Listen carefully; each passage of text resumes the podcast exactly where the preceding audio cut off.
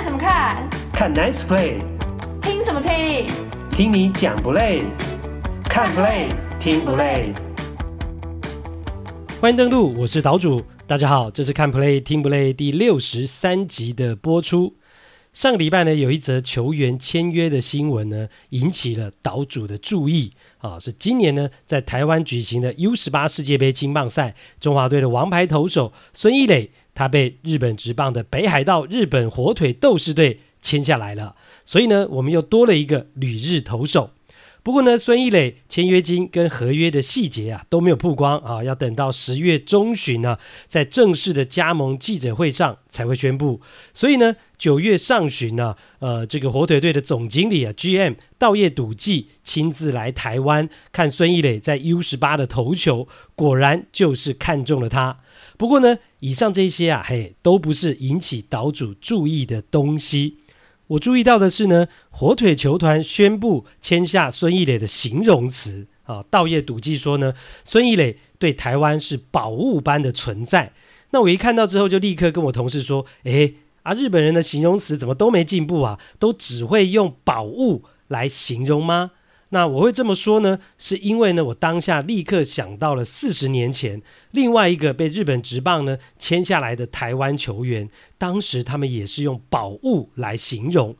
那这个球员是谁呢？如果不是资深又细心的棒球迷，大概没几个人知道或是记得。那这个球员就是我小时候的偶像啊，东方特快车。郭泰源啊，将近四十年前呢，郭泰源加盟西武队的时候呢，他们的球团代表啊板井保之在签约的时候就说，得到台湾最重要的宝物，感觉责任很大。那当时呢，西武队就是把郭泰源形容为宝物。而郭泰源也真的没有辜负这个形容啊，他就是一个宝。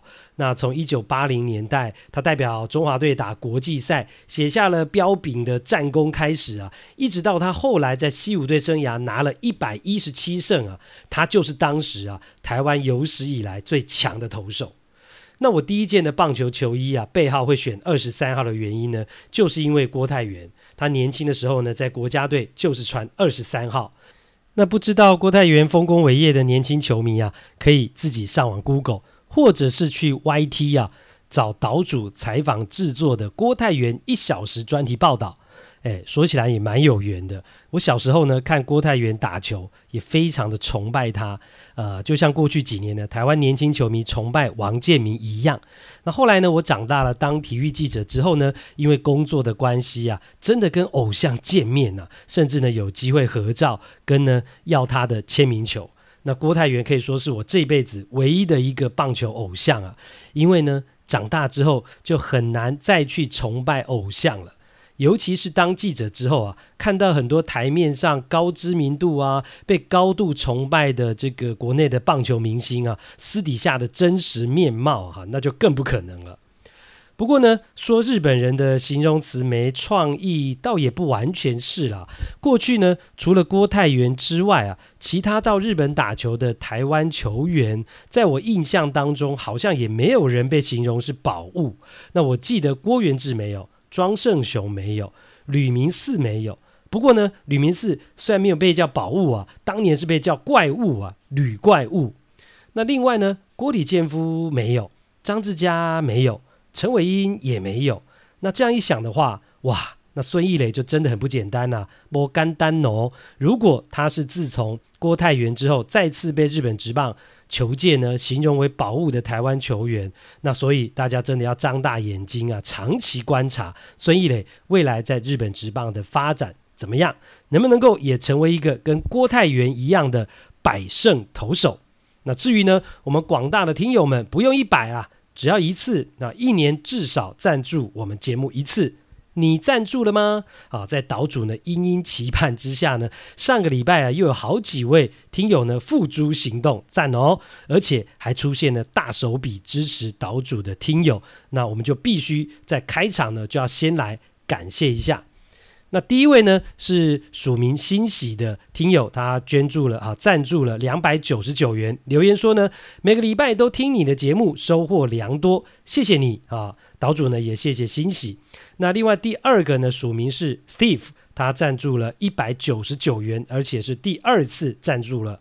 那他留言说呢，听了其他听众的留言，很有感触啊。自从毕业后进入职场，没有那么多时间可以看比赛，有幸岛主用心制作节目，让我可以持续追踪大联盟消息。非常感谢啊，岛主同样也感谢 Steve。第三位呢是呃署名头份的李佩旭，他赞助了一百九十九元，留言说呢，感谢岛主用心制作节目，在南来北往的通勤路上不孤单，看起球赛更带劲。希望岛主能持续输出好内容，虽然金额不多，但心意满满哦。好。那接下来呢？第四位，哇，这个就是大手笔了，署名顾昌昌，他赞助了我们两千元呢，嚯、哦，谢谢你啦，也恭喜你攻占了本节目赞助金额排行榜第三高的位置啊、哦，是我们史上呢目前第三多的赞助金额啊、哦，我们史上第一多的是一次赞助六千，那第二名是三千。那接下来就是顾昌昌的两千，他留言说呢，感谢岛主让我在跑外送的路途中有好听的节目可以收听。身为资深爪迷，想请岛主预测今年中职冠军是哪一队？笑脸赞助两千给岛主的团队，应该可以叫个外送来吃。好节目，继续支持，请。继续加油 哇！真的是非常感谢顾昌昌，不过也让岛主有点 呃心疼你啊，不好意思啊。其实呢，你跑外送赚钱呢，真的很辛苦，赚的都是辛苦钱，那还这么大方的呃，愿意用两千元来赞助我们节目啊，包括团队在内呃，所以真的很感谢你。那我相信呢、一定也是我们的节目呢，让你觉得呃很肯定、很喜欢，所以你才愿意呢呃掏出这么多钱呢来赞助我们。至于顾昌昌要岛主来预测一下今年中职的总冠军呢、呃，说实话呢，现在我已经很少看中职的比赛了，所以真的没有办法预测啊，请你多包涵。那不过呢，呃，还是可以帮顾昌昌预测一下今年中职的亚军哈、这个因为也不用看比赛就可以预测了嘛，亚军就是中信兄弟啊，就是你们爪爪啊，因为呢你们很会拿亚军嘛，所以呃预测你们是亚军的几率应该是非常高吧。好，那第五位呢，他是署名 Mad Dog 哦，呃意思就疯狗啊，我想这位听友应该是过去亚特兰大勇士队的传奇投手啊，生涯超过三百五十胜。有控球大师之称的 Great Maddox 的球迷吧，啊，因为呢 Maddox 的外号就是 Mad Dog 疯狗。那也感谢呃署名 Mad Dog 的听友呢，他也算是大手笔哦，赞助了我们一千两百元。他留言说呢，从台湾职棒三年开始看棒球，那时候有黄平洋、谢长亨、陈奕迅、涂红青，后来第四台 NHK 会播日本职棒。那时候有野茂英雄、洛河博满、铃木一朗，后来开始转播美国职棒。那时候有勇士的三巨头，呃，麦达克斯、呃，史摩兹啊，史莫兹啊，葛拉文。那听岛主的 Podcast，慢慢就想起很多看球的热血回忆。感谢岛主制作这么优质的节目啊，所以听起来呢，这个 Mac Dog 也是一个老球迷啊，诶。啊，老球迷就有福了。今天这一集的节目呢，岛主会讲一些呃很多关于过去的棒球的故事了哈。好，那谢谢他。那接下来则是第六位啊，署名是关东国小于木头，他留言说呢，呃，谢谢岛主，让我们每次的长途旅程都能听你的 Podcast。虽然我没有时间看比赛，但是因为你的分享，让我对棒球更加了解。希望岛主能够继续。播下去，好，那也感谢这位关东国小的榆木头，他是赞助了我们一百九十九元哦。感谢上星期赞助我们的六位听友，他们都用实际行动支持没有含金汤匙出身、没有财团背景、没有国家补助、没有百万订阅的岛主，但是呢，有一颗爱棒球热情的心，有专业实务经验，愿意花时间为大家搜集资料，讲外面听不到故事的岛主。还没行动的听友们，手脚要加快哦！一年至少赞助我们一次，让好节目可以有资源长长久久的经营下去。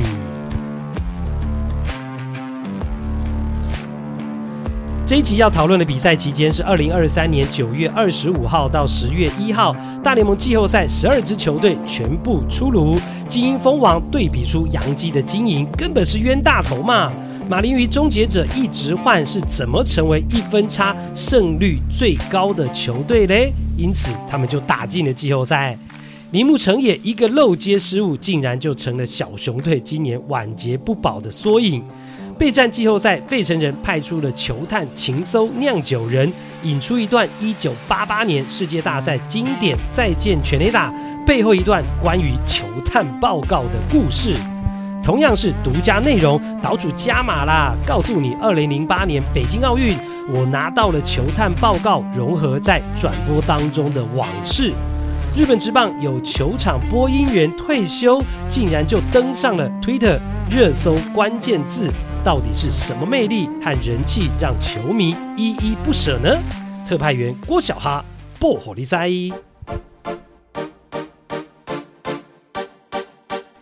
第一趴，季后赛十二队名单出炉，美西龙头争夺战却要厮杀到球季最后一天。大联盟二零二三年的球季呢，在我们录音的这个周末是进行到了每支球队的最后一个系列赛了。那这一个星期确定下来的，包括了精英队，好，在拿下本季第一百胜的这一天呢、也同时确定拿下了美联东区冠军呐、可喜可贺啊！这也是一种代表小资球队出头天的骄傲。那精英队可以说是今年整个大联盟最大的惊奇了，跌破所有专家跟球迷的眼镜。哦，两年前还是一支单季吞下了一百一十败的大烂队啊，然后呢，今年的团队薪资是仅仅只有第二十八名，也就是倒数第三名啊，只有七千一百万美元的团队薪资哦。同区的洋基是多少啊？两亿七千九百万美元呐、啊！哇，精英队全队的薪水整整比洋基还少了两亿多美元，哇，真的是标准的小虾米比大鲸鱼，但是。精英队却拿到了超过一百胜的战绩，不但在分区封王，更是美联战绩的第一名。而洋基呢，哦，连季后赛都打不进去。所以呢，精英封王之后啊，就立刻有好事者在社群媒体上呢发文，写到了最近十年啊，包括今年在内，洋基的团队薪资啊，一共花了二十四亿美金呐、啊。大约是七百四十四亿台币，哇，真的是好多钱呐、那精英队呢，则是只有花了九亿美金，哦，不到洋基队的四成，但是呢，两队却拿下了一样多次的分区冠军，都是两次。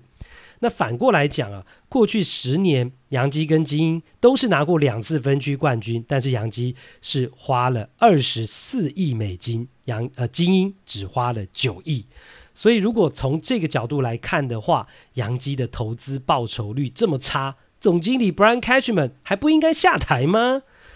那金莺封王之后呢？呃，大联盟六个分区的冠军呢、啊，最后一个出炉的就是呢最扑朔迷离的美联西区，游骑兵。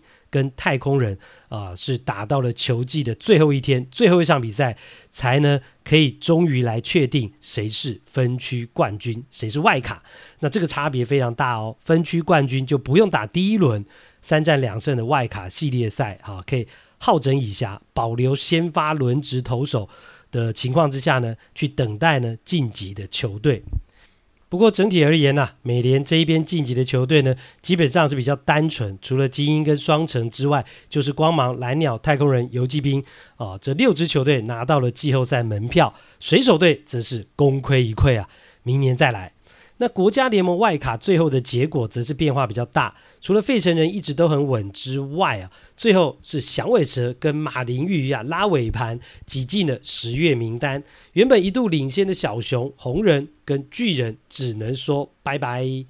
响尾蛇很有趣哦，上半球季一度是分区第一，到七月二号为止啊，他们是比道奇还强的球队，五十胜三十四败，领先道奇呢三场胜差，但是呢。忽然之间，他们却变成比运动家还烂的球队。超过一个月的时间，三十二场比赛竟然可以输到二十五场，只赢七场。然后就当所有人以为啊，响尾蛇没希望了，没帮啊啦。结果他就从八月十三号开始，又变成一支跟道奇一样强的球队，先拉出了一波十二胜三败的长虹，然后展现了《笑傲江湖》里面一种可怕的武功啊，吸星大法啊，把小熊队吸干来进补。响尾蛇跟小熊呢，在关键的九月份对战了七场比赛，结果响尾蛇拿下了六胜，不但把自己补得白白胖胖啊，从外卡一度是掉到了第六名，一路升上了第三名，甚至有一段时间甚至还排在第二，也把小熊队呢原本稳稳在外卡的位置呢，硬生生挤到了呃季后赛外卡名单的第四名去啊。那另外一个呢，也是拉尾盘，而且更晚了，是直到了九月才开始拉的马林鱼队。讲到了马林鱼啊，也真的是非常的神奇啊。如果呢，你去看国联外卡的战绩表，会发现一个奇特的数字哦。在今年打完了一百六十一场比赛之后呢，马林鱼队的得失分差其实很烂的，是负五十三分啊，负五十三分。也就是呢，不但失分比得分多，而且还多很多啊。多了五十三分呐、失分比得分多五十三分，结果呢？诶，他排外卡第二，然后被挤去第四的外卡第四的小熊，得失分差比马林鱼好很多啊，是正一百分呐、哦，马林鱼得失分差负五十三，小熊正一百，来回就差一百五十三分呐、结果反而马林鱼的战绩比小熊还好。很重要的一个原因是呢，小熊今年非常不会打一分差的比赛、哦，是呃输多赢少，而马林鱼队呢，今年是非常会打一分差的比赛，马林鱼一分差的比赛胜率，而且还是全大联盟最高的，你很难想象啊，三十三胜。只有十三败，七乘一七的胜率，代表这支球队经常是赢球呢，赢一分就好；那输球呢，经常是输一屁股，所以呢，才会出现得失分差负五十三分，但是战绩还是很不错的一个情况啊、哦。而且呢，岛主觉得更厉害的是呢，马林鱼是今年呃最会打一分差比赛的球队嘛，胜率甚至比精英还高。哦，你会觉得，诶，那他一定是有一个非常厉害的终结者。啊或是牛棚很强哦，才会这样。结果完全不是，出乎意料之外，并没有。马林鱼对牛棚的 ERA 呢，自责分率是四点三八，诶，并不优啊，在大联盟是排名后段班。而且呢，马林鱼队今年呢，因为终结者表现不稳定，负责关门的守护神啊，一共换了三个。季中呢，他们还特别交易来大都会的这个终结者呢，David Robertson，想说以他的经验跟实力，可以担当大任。没想到 Robertson 表现完全不符合预期，担任 closer 的角色，他八月份的自责分率竟然高达九点零零，九的 ERA 啊，在八月非常令人难以想象的烂啊！六次救援机会他砸锅了三次，救援成功率只有五成，因此呢，他就被拉掉了终结者的工作。诶，结果呢？就把 Robertson 换去当布局投手，或是在其他局数上来救援，诶，他就恢复正常了。九月恢复正常，投的非常好，是不到二的自责分率啊。然后呢，顶上来，呃，换成来扛终结者的 Tanner Scott，名不见经传，诶，结果他呃表现得很好，九月份拿下了九次救援成功，还有三场胜投，诶，哇，自责分率也是不到二的一点六五，哇，这就是马林鱼队厉害的地方。那至于小熊队就非常可惜了，原本大家不看好他们，呃，开季之前不看好，也没有预期他们可以进季后赛。但是呢，小熊队今年呢一度打出了希望，而且持续到了九月，原本是外卡第二名，领先到了三场半哦。但是啊，从九月八号开始，战绩忽然急转直下，十九场比赛吞了十三败。那其中呢，最伤的就是前面有提到的被蛇咬啊。对响尾蛇啊，七场吞了六败，然后打洛基、海盗这种弱队也打不赢，就只能眼睁睁看着响尾蛇跟马林鱼超车。那最具代表性呢，还有一场比赛是上礼拜三呢、对上勇士的比赛，小熊打到八局下半六比五领先了，眼看就要赢了，而且那个半局已经两出局了。然后呢，一颗右外野平凡的高飞球，平凡的高飞球，眼看就要接杀了。右外野手铃木诚也也就定位了，手套都举起来了。结果出乎所有人意料之外的，他竟然漏接了，发生了要命的失误，造成了垒上当时有两名跑者全部回来得分，变成了七比六逆转，那最后小熊就以这个比数输掉了比赛。在球季呢只剩下倒数几天的外卡争夺战当中啊，这一场本来应该赢却输掉了比赛，对小熊而言是非常巨大的打击。不只是在战绩上，还有在士气上。后来呢，呃，就成为了调出外卡前三名非常重要的原因。而讽刺的是呢，铃木成也这个要命的失误，也就成为小熊的一整个球季的缩影啊。原本以为可以稳稳到手的季后赛门票，就是到了最后一刻，竟然出包，煮熟的鸭子飞了。那讲到小熊呢，星期六啊，刚好因为中秋节连假，岛主呢硕士在职班的课，诶，刚好不用上啊，所以赚到了一次呢，礼拜六早上呢可以有时间，呃，可以看直播啊，就特别锁定了几场的攸关外卡晋级的比赛。那其中就看了小熊做客酿酒人主场的比赛，那过程中就听到了一个很不错的小故事哦，在下一趴跟大家分享。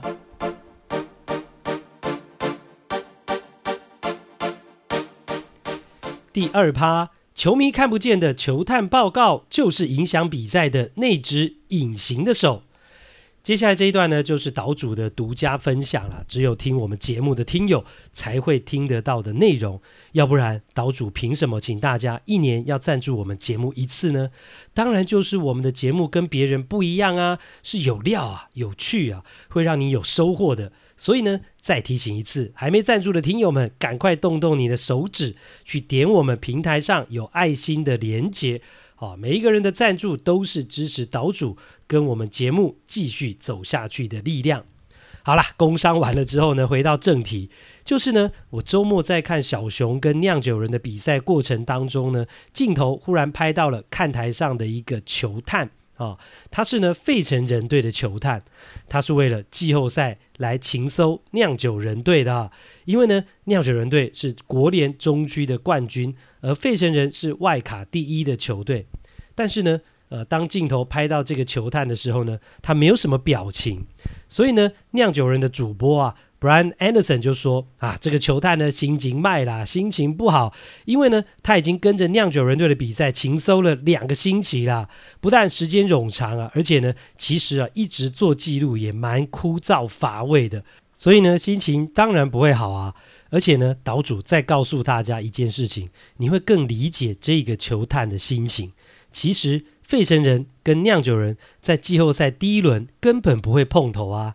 不但第一轮不会遇到，即使两队都打进第二轮也不会碰到，因为他们在签表上根本是不同边。如果两队要遭遇，就是要打到国联冠军赛才会碰头啊！如果你用数学去算的话，其实这几率非常低呀。但是你看看，费城人队还是已经派出了球探去勤搜。酿酒人，而且已经两个礼拜。从这一点来看，你说大联盟的比赛、大联盟的经营细不细腻、专不专业呢？那至于为什么要待这么长的时间呢？因为事情很多啊，球探必须要观察对手每个球员的状况啊，从投手的投球到野手的打击、守备。等等，都必须呢把许许多多大大小小的细节都记录下来，还有包括球员的近况、习性哦，或是小习惯等等，然后呢整理成球探报告，这些都非常花时间的。所以呢，酿酒人的主播呢，Anderson 就说，其实呢，球探的工作非常辛苦，有时候是甚至会做白工啊、哦，是一条孤独的路。他会知道呢，是因为他的弟弟啊，就是从事呢球探的工作。那岛主就想到了，如果大家有看过老牌硬汉柯林伊斯威特主演的《人生决胜球》这部电影的话呢，哦，就会知道啊，英文叫做《Trouble with the Curve》，直接翻译的话应该叫做“不会打曲球”这部棒球电影啊，就会知道啊，因为呢，柯林伊斯威特主演的主角就是呢大联盟的球探，虽然球探呢薪水低又辛苦。又枯燥，也不光鲜亮丽，经常被大家忽略，可以说是无名英雄。但是呢，球探的确有它的必要性。所以酿酒人队的主播就举了一个世界大赛的例子。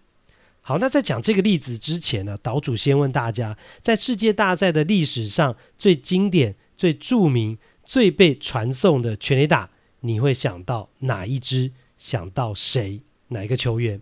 那岛主想到了两个。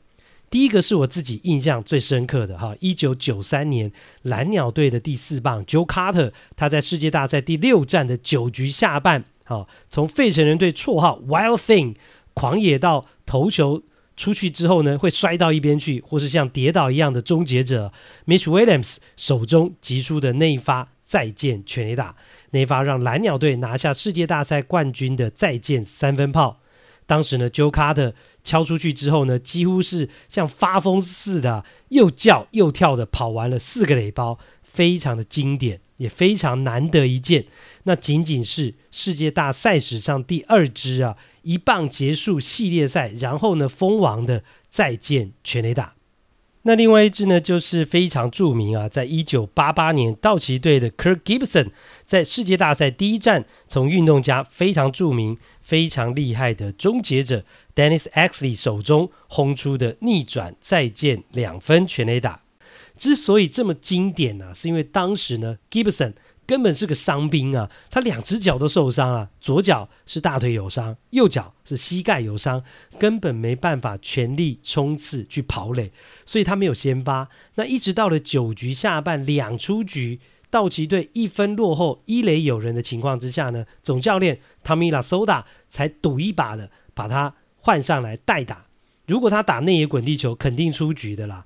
呃，甚至我觉得，就算滚到右外野，也可能会被传一垒出局，因为他脚受伤，根本就跑不快。所以道奇赌的就是呢，希望他能够直接轰出全垒打啊，就可以慢慢跑垒了。结果 Gibson 一路跟 Eckley 哦缠斗，然后凹到了两好三坏之后，就击出了戏剧性的逆转再见两分炮，让道奇队气走运动家。最后呢，道奇队也拿下了那一年呢世界大赛的冠军。那当时第一战原本快输掉的比赛能够赢回来是非常重要的。那第一战能够赢回来，Gibson 的再见全垒打当然是最大的关键。好，那说了这么多呢，酿酒人队主播讲到的就是 Gibson 的那支再见两分炮。他说呢。Gibson 之所以能够击出内发全垒打，很重要的原因是道奇队的球探报告。当时呢，他们有写到，运动家队的终结者 Xley 在两好三坏这个球数的情况之下呢，总是会投 backdoor slider 走后门的滑球，或者是说呢，呃，打者外侧的滑球。哇，那这个就厉害了，不但写了他会投的球种，甚至连进垒点都有。那如果不是有长期的记录，而且还有细心的观察，怎么能够写到这样的地步啊？那运动家的终结者 Xley 在两好三坏之后，都会投 backdoor slider 走后门的滑球，走打者外角的滑球。所以呢，心里有数的 Gibson 就准备好等这颗球过来，结果真的等到了，然后他就轰出了逆转再见两分炮。所以啦，养兵千日。用在一时，写球探报告签字也是用在一时啊。道奇队因为有好的球探报告，所以成为了最后的赢家。而 Gibson 听说那一天晚上，他是一路兴奋的高喊着 “Backdoor Slider, Backdoor Slider” 回家，哈哈，觉得有一种呢逮到你的那一种心情啊。那至于他这一支全垒打会这么经典，而且一直被传颂，除了过程充满戏剧性跟惊奇之外，另外一个原因呢，我觉得是负责转播的几位主播啊，也把整个场面形容的控制的非常好，包括大联盟史上的传奇主播 Vin Scully，当时他那一句 “The impossible has happened”，不可能是发生了。还有刻意停顿长达三十八秒的时间，让现场的声音和情绪透过电视机的转播传送出去。那另外就是呢，美国全国广播的主播 Jack Buck，他那句 “I can't believe what I just saw”，我不敢相信我刚刚所看到的，都令人印象深刻，回味无穷。我相信呢，很多资深老球迷一定都看过或听过呢这两段。不过我相信啊，听友当中一定也有人没看过、没听过，所以岛主也找来了融合了两个传奇主播在当时转播的音档，让大家一起来听听看这一支一九九八年世界大赛的经典全垒打。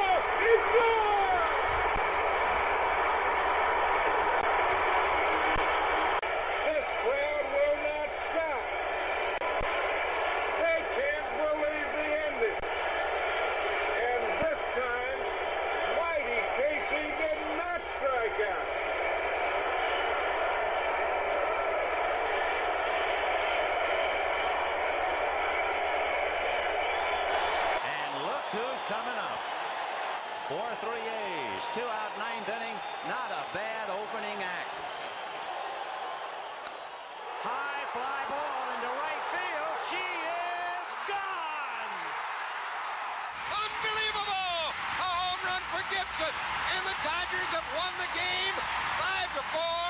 I don't believe what I just saw. In a year that has been so improbable, the impossible has happened. 好，当然呢，只听声音，相信也会有人觉得不过瘾啊。碍于时间关系，我们也无法表现那个长达三十八秒的停顿。大家也可以去 YouTube 上面找这段画面来看啊。呃，其中呢，有一支影片呢，浏览的次数已经超过了一千万次啊。那讲到情搜跟球探报告啊，在棒球比赛的重要性啊，岛主呢还有另外一个例子，而且是我的亲身经历。这一段呢又是独家内容啊，跟刚刚呢 Gibson 的全垒打一样，是你在外面的媒体、外面的网络上、外面的节目呢看不到、听不到的。嘿，那是呢，二零零八年的北京奥运呢，大家还记得那一年的奥运是有棒球的吗？当时呢，岛主就到北京去转播那一次的奥运会。那其中呢，中华队出战韩国的比赛，就让我体验到球探报告的厉害。那先讲一下背景状况。那个时候呢，是无线四台联合转播奥运啊、哦，台视、中视、华视跟民视。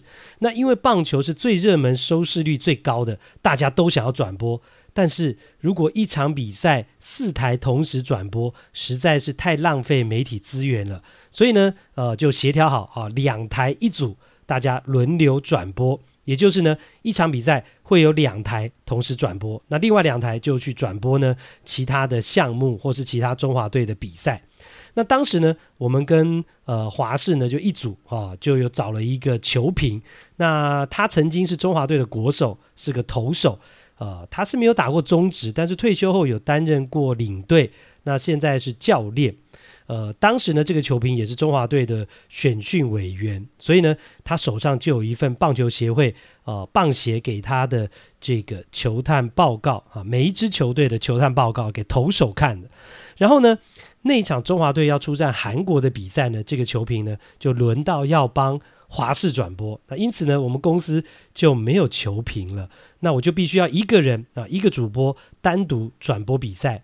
那因为呢，我跟这个教练呢，呃，交情还不错，他人也蛮好的，我就厚着脸皮啊，私底下去找他说：“哎、教练啊，教练啊，你那个球探报告，会可不可以 copy 一份给我，拷贝一份给我？”哎，结果他呢，啊、就真的借我拷贝了一份。那那一份球探报告是给投手看的啊、球探报告那写什么呢？基本上就是每一个打者配一个九宫格，那上面就会记录啊，这个打者擅长打什么球种，不擅长打什么球种，然后呢，他擅长打什么进雷点，不擅长打什么进雷点的球。然后呢，我拿到了韩国队的打序之后呢，哦，在赛前哈、哦、拿到打序之后，就按照。这个他们打序的顺序，把一到九棒的球探报告啊，按照顺序排好啊，整理成一叠。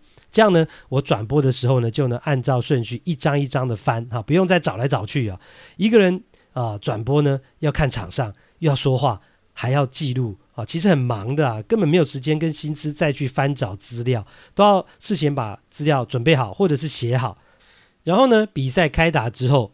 根本还没有机会用到这一份球探报告，先发投手阿福杨建福就被打爆了，他被韩国队打得稀里哗啦，一局上半就失掉了七分，让中华队掉进了一个大洞当中。所有球迷，包括岛主在内，都是震惊又傻眼。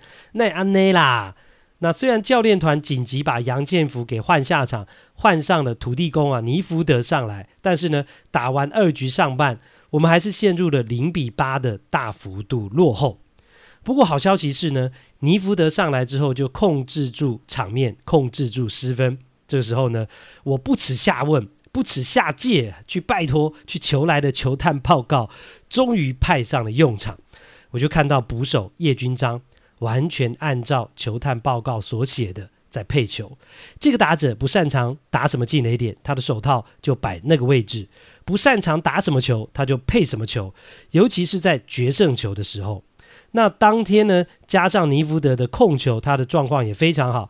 你呃，这个叶君璋的手套摆哪里，他就投哪里啊，所以呢，我就看着这一对投捕搭档，像是按图索骥一样，按照着球探报告上面的指示，一个又一个的解决韩国打者。然后我也跟着在转播当中去解释为什么捕手要这样配球，甚至可以预测到捕手接下来要配什么球，投什么位置的进垒点。结果尼福德从第三局开始就没有失分了，连续四局都没失分。投手稳下来之后呢，也给了打者信心。中华队的打线也很争气啊，那场比赛开始反攻，一点一点的把落后的失分呢给追回来。到了打完六局下半，中华队竟然就把比数给追平嘞，从零比八啊追成了八比八的平手，真的很不可思议啊！因为中华队虽然大幅度落后，但是士气没有垮啊，中华队做到了。那当时看的是真的很令人感动啊。打完两局，你以为输定了的比赛，中华队没有放弃啊，不屈不挠的追平了。我们有赢球的机会了，我们有大逆转的机会啦。那这一切呢，除了打线表现精彩之外，上来之后呢，三到六局啊都没有再继续失分，冻结住韩国攻势的尼福德也是功臣。那问题来了，其实呢，我转播到六局上的时候，就已经发现，就已经观察到，从第二局登板。跨了五局的尼福德，虽然连续四局没有失分，但是也逐渐出现了疲态了。为什么呢？因为他到了第六局已经开始没有办法投到捕手叶君璋要的位置了，哈，跟球探报告上的都不一样了，很明显嘛，因为我手上有球探报告啊，知道捕手在干嘛，也知道投手在干嘛，所以那一局我记得他被打了安打，也出现垒上有人的失分危机。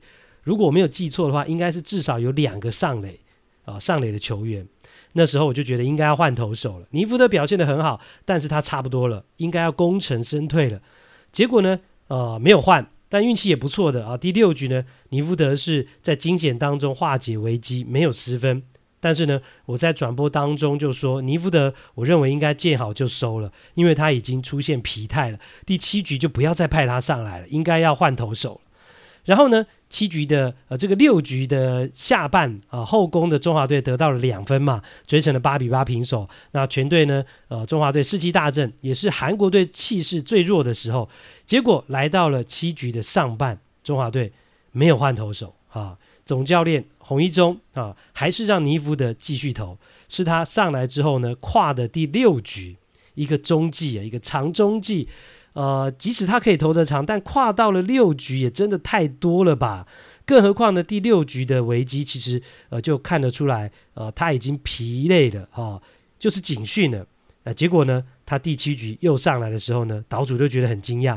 我还是在转播当中说呢，我觉得不应该再让尼福德继续投，很危险，应该要换了。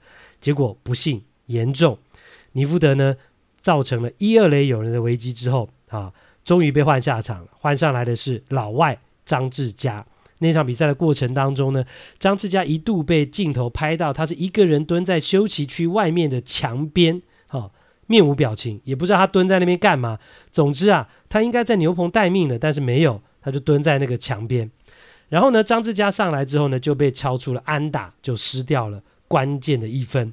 那那一分呢，呃，就要算在尼福德身上啊、让中华队又落后了。所以呢，其实最后呃贡献很大的尼福德就因此承担了败战投手。中华队好不容易从零比八追成了八比八，但最后还是功败垂成，八比九输给了韩国。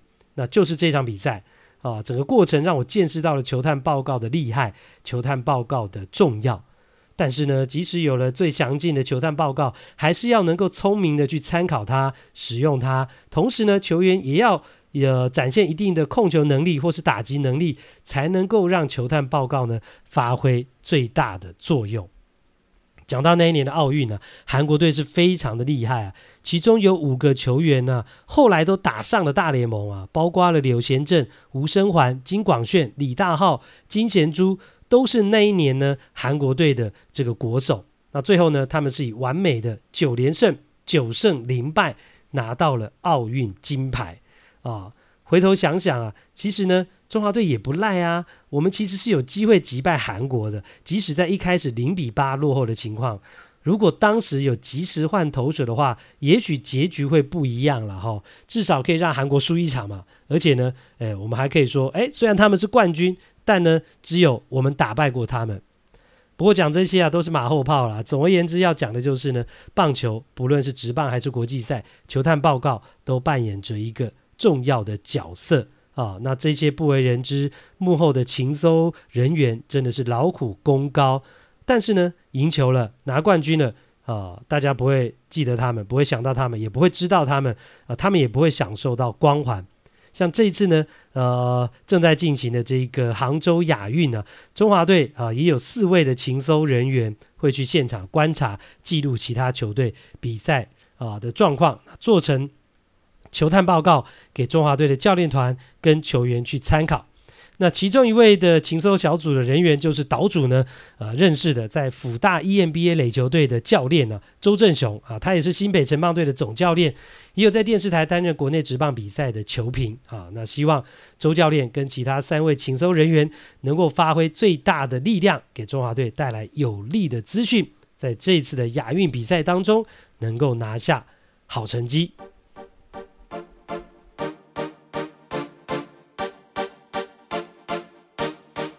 欢迎来到这个星期的日本职棒时间，欢迎我们的特派员郭小哈先生。哎，各位听众朋友，大家好。哎，这个一开始呢，真的有一个关于日文的这个疑问呢，要来问一下小哈，因为我们今天这一集呢，呃，在前面有讲到啊，这个孙艺磊被日本火腿队给签去了，然后说他是宝物，然后呢，过去郭泰元被西武队签的时候呢，也说他是宝物，哎。啊，日本人是不是真的很喜欢用“宝物”这个词啊？啊，那日文的“宝物”要怎么说啊？嗯、其实它日文的汉字不是“宝物”啊。哦，是哦，那是台湾的记者翻错吧？我觉得，我个人认为了。如果我来翻译的话，我不会翻，我不会翻“宝物”，嗯、我会直接把它的汉字拿来用。它这个汉字叫“至宝”啊，“至宝”至高无至高无上的宝物啊。哦，对啊，而且这个词其实这个词，那这个词这个词其实，哎，宝物就只是一般的宝物啊，它是至宝不一样哦。哦，宝物的最高级加 EST，对对对对对对，没没错没错没错，就是这个概念。哎，你看，所以我这个反应很快吧？对，而这个跟你讲，这个形容词啊，对北海道就是对日本火腿的球迷来讲，其实并不陌生。哦，对，因为他们也拥，现在其实他们就拥有一个台湾的至宝啊，是吗？他们的背号，他们的背号九十九号，是吗？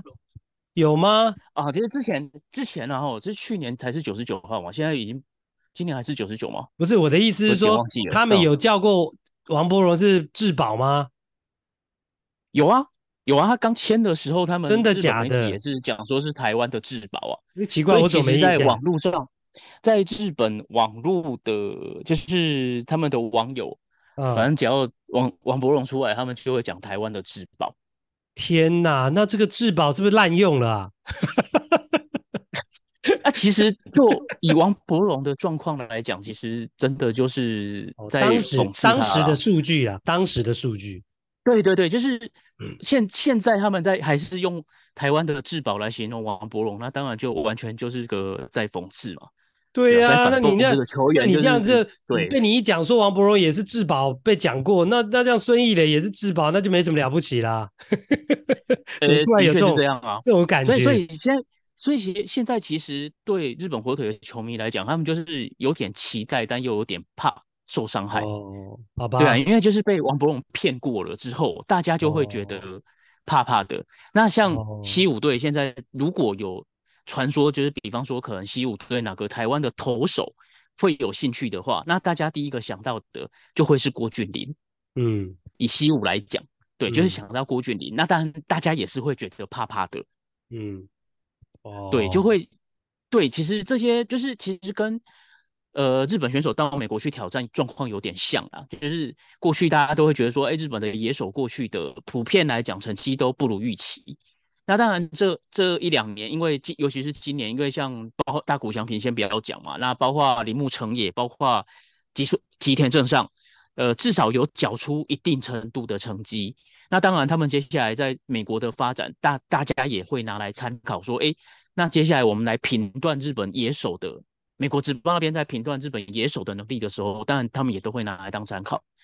那所以其实一样的状况，就是王柏融在日本现在的状况，就会影响到接下来台湾的野手，假设有想要去日本发展的话，他们也会用这样的方式去看。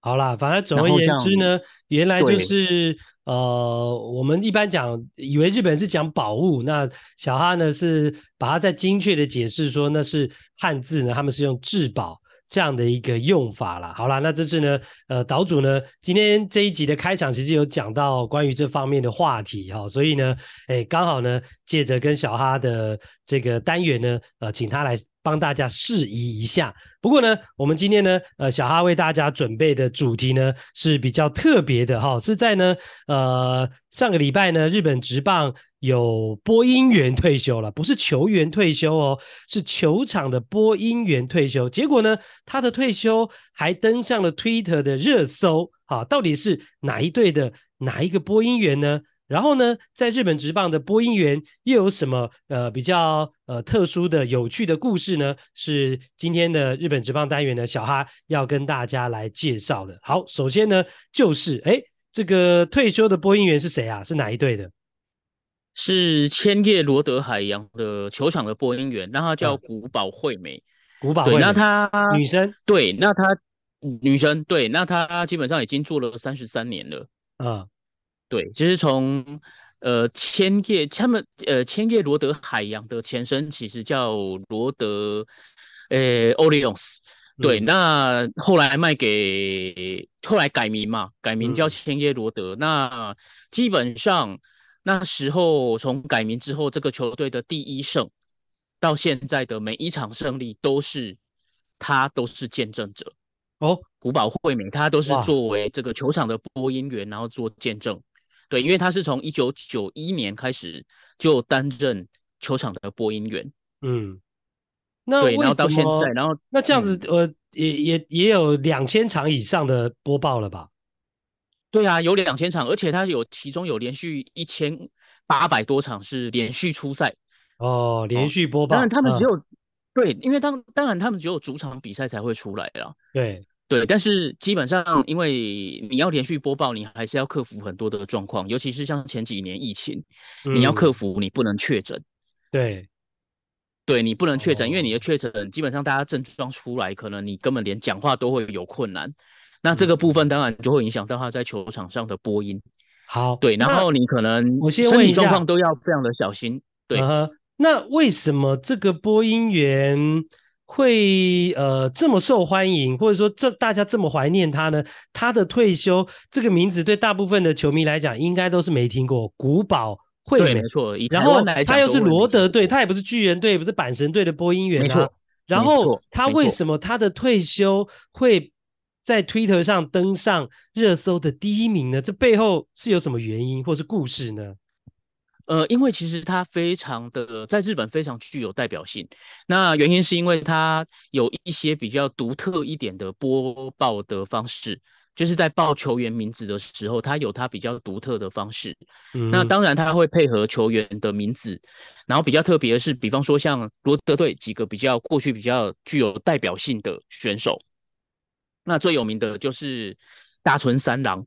嗯，哦，那大村三三郎因为他的登录名字叫做萨普罗。嗯，那就是其实跟一基罗一样啦，就是它是三郎嘛，一基罗是一、嗯、一郎嘛，然后它是三郎，嗯、所以它叫萨布罗。嗯、然后可是萨布罗，如果你只是一般就是用日文讲说来萨布罗，就很无趣，很平淡，很无聊。对，但是他在播报的时候，他就会把萨布罗那个罗的声音会拉长，所以他就会讲萨布罗。然后他最长的一次是在。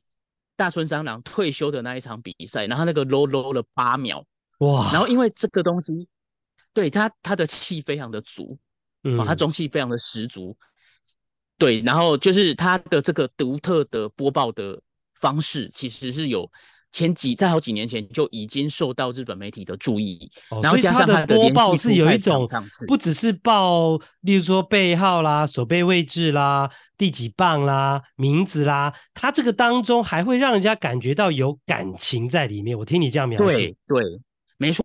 而且其实像我刚刚讲到，就是他呃连续出赛当中就是要非常注意自己的身体状况嘛，嗯、但是他曾经有没有感冒过？然后在感冒的状况之下还要去播，当然也有。嗯、那最特别的一场是，呃，罗德队的功臣啊，罗德队过去的功臣觉信一，嗯、他在退休的时候，在那一场比赛，因为他们两个人是同年，嗯，同年进职进到球队，哇，呃，年纪一样啦，年纪一样进到这支球队，嗯、所以他们其实就有一点革命情感。嗯、所以在他退休的那一场比赛，其实这个古堡。他是在一个重感冒的状况之下，他还是坚持去播，就不请假。然后因为因为决心一要退休，跟他同年的选手要退休。对对。然后在播的时候，其实那一天就是大家当然就是会感受到有一点鼻音，好像有点要哽咽的感觉。嗯。那球迷之间当然就会觉得说，哎、欸，那是不是就是他也蛮感动的？那当然也有受到感冒的影响啦，但是。嗯的确，他是带他是带着感情去做播报的工作，他不是很单纯的把这个东西，把播报这个东西当成一个单纯的工作，然后就是每天去应付了事就结束这样。他是真的带着感情，跟这些球员的感情去，呃，将这些球员介绍给来现场观看比赛的球迷。哦，那也因为这样，所以。就是他变成是在日本里面算是一个相呃，在十二个球场的播报员里面，他算是相对来讲知名度算比较高的。对，一般来讲，球迷啦或者是媒体比较少会去讨论报道。或是注意到球场的这种播音员，当然，你如果去现场看球，其实不管美国职棒也好，日本职棒也好，韩国职棒也好，中华职棒也好，都会有现场的这个播音员，因为他们就是现场透过那个呃扩音器去呃报告呢，呃，现在上来打击的是谁，或现在守备报告呃今天的打序，或是守备位置的状况，每个球场都会有。现场都会听得到，但是你要在这当中让球迷呃注意到就不容易了，留下印象那就更不容易。那让大家记住你，还要记得你的名字。对，在你退休的时候，大家都在怀念你，想要找有关于你的上网找有关你的这个资讯，那就更不容易了。所以这个罗德队的古堡惠美呃这个现场的播音员，他的退休引发这么大的一个呃这个波动，哇，真的是很不容易啊。还有没有别的？原因呢？呃，基本上就是，当然他三十三，他在罗德三十三年嘛，三十三年，然后他在去，欸、对他。然后他去年是完成他两千场嘛，我刚刚有有讲过，对，就是主场两千场的播音。然后其实他去年就已经开始在思考是不是要退休了啊？对，但这件事情其他一直都没有讲，而且他去年还出了其实播音员可以播很久哎，但他为什么要思考退休？对对对对，有说吗？呃，他就觉得人生其实已经走到一个程度，所以他想去做做其他的事情了。因为两千场这件事情是一个变成是一个对他来讲是一个达成一个。目标啦，一个成就，而且他还因为他完成了两千场的播报，所以他后来有出书。他去年底其实是有出书的，嗯，然后就觉得说，哎，其实在这份工作上面，他能做的基本上都已经做的差不多了。哦，对，而且罗德在他的主场哦，在他当播音员的时代，其实罗德是有拿到日本冠军的两次。嗯、对，那当然这两次、嗯、都没有遗憾的嘛。呃，可以这么说，但这封王战都不是在罗德的主场，这可能是他小小的遗憾。哦、可是他就认为说，嗯、那是时候就是把这个棒子交出去，交棒就对了。对对，嗯，好，那这个小哈介绍这个这样非常非常特别，罗德队的播音员古堡惠美。那其实呢，呃，讲到播音员也是女生啊，巨人队的这个巨人之声哦。呃，山中美和子呢，其实他也在前两两最近这两年也退休了。那其实他也播了很久，四十五年。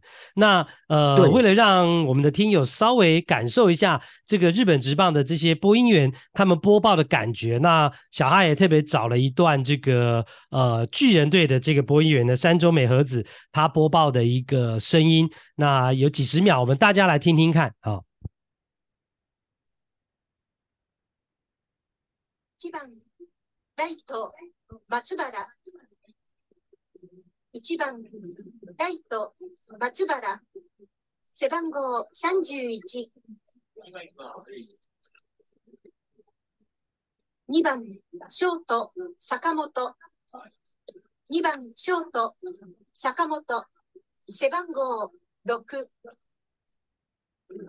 ピッチャー菅野。背番号18。好啊，这个听到的就是呢，他们现场播报这种感觉，就是他们会拿着殴打欧的欧的啊，啊，或者是日本叫殴打殴打哈，就是会念这个球员的打序啦，哈、嗯，先发投手是谁等等。好，那呃，还有没有别的球队的播音员有比较有趣的故事呢？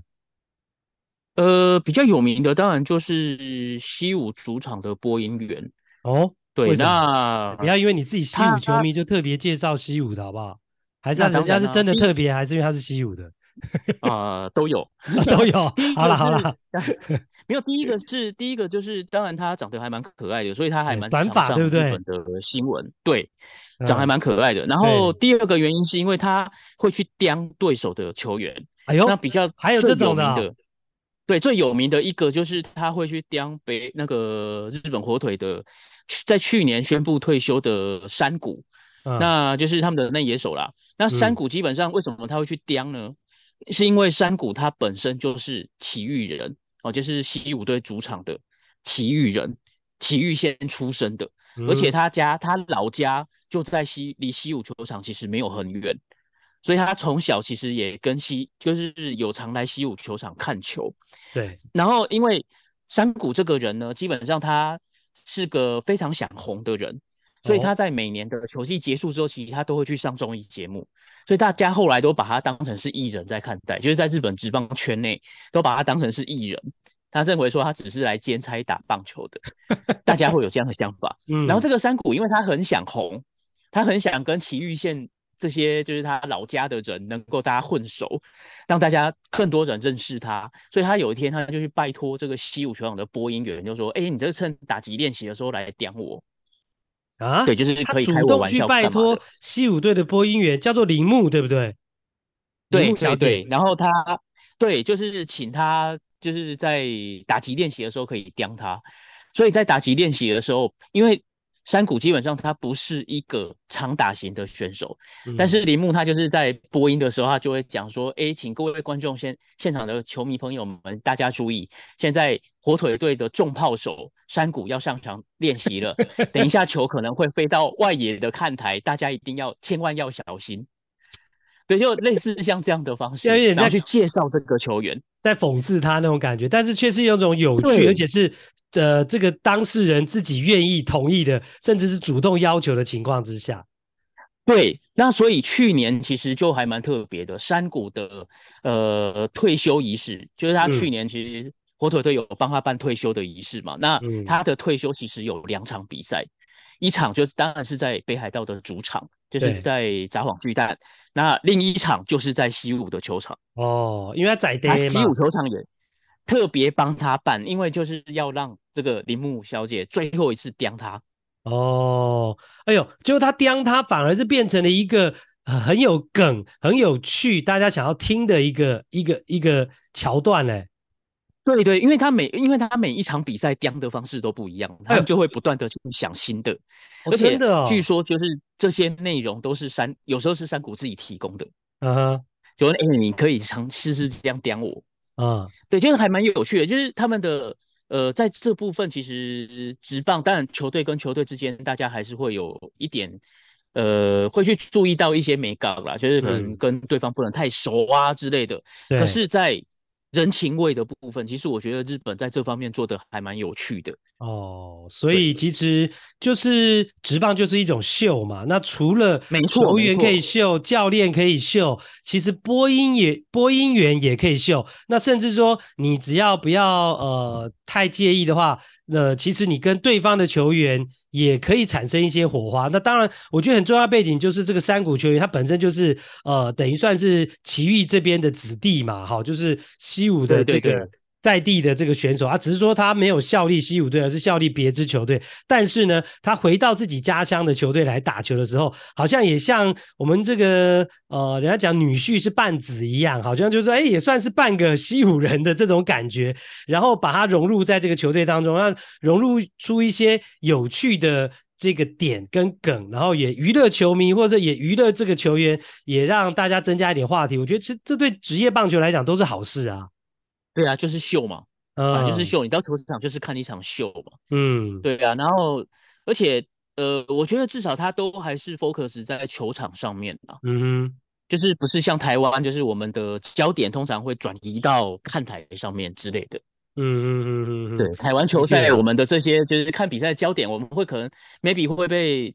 被扯到看台上的一些球场上的表演，那当然我不觉得说，哎，就是这些球场上表演是不应该存在的。嗯，但他就以秀的角度来讲，它有它存在的必要。可是如果说既然是职业棒球嘛，那既然是棒球比赛，回归到球场上的的本质，那至少我觉得在日本他们这方面的尝试是让我觉得还蛮有趣的。